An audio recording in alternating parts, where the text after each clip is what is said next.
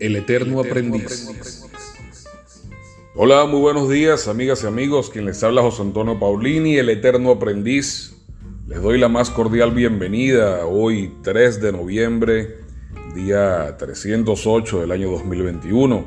Y lo hacemos levantando nuestros brazos como de costumbre, dando gracias a Dios por esta mañana maravillosa. Hoy tenemos dos efemérides importantes. En el año 1903, Panamá se separa luego de lo que llamaron la Guerra de los Mil Días de la República de Colombia, lo que le hizo de alguna manera una patria independiente. También en el año 1978, Dominica se independiza del Reino Unido. Y es justamente de libertades que quiero hablar el día de hoy. Así que bueno, vamos a prepararnos y vamos a entrar en materia.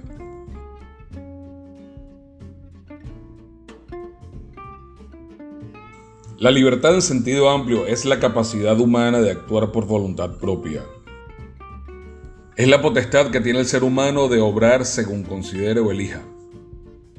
Esto significa que las personas tienen naturalmente libertad para tomar sus propias decisiones, sin estar sujetos a presiones, necesidades o limitaciones a una predeterminación divina.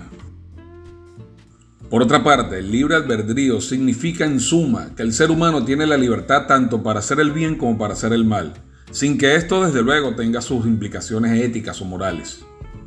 El individuo que actúa según su libre albedrío es también responsable de sus acciones, tanto si cuentan como aciertos o como errores.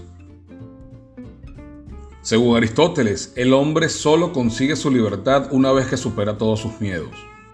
Por otra parte, Voltaire dice que el hombre es libre en el momento en que desea hacerlo. Gandhi determinó también que la libertad no es digna de ser si no se incluye la libertad de cometer errores. El error humano forma parte de la naturaleza misma del hombre. Por ende, estamos sujetos a sufrir las consecuencias de nuestras propias fallas como seres humanos. No podemos erradicar los errores.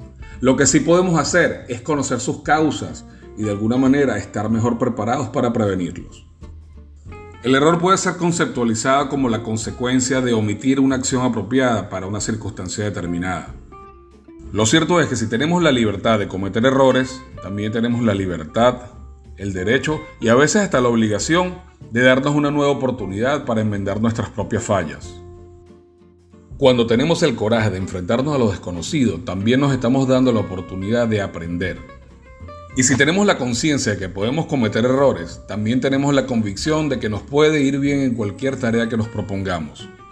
Así que amigas y amigos, mi consejo es que todo lo que vayas a hacer, hazlo ya. Este es el momento, no ayer, no mañana.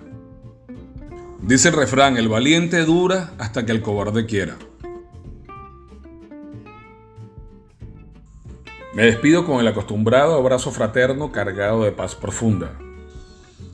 Y recuerda que cuando duele no es para que sufras, es para que aprendas.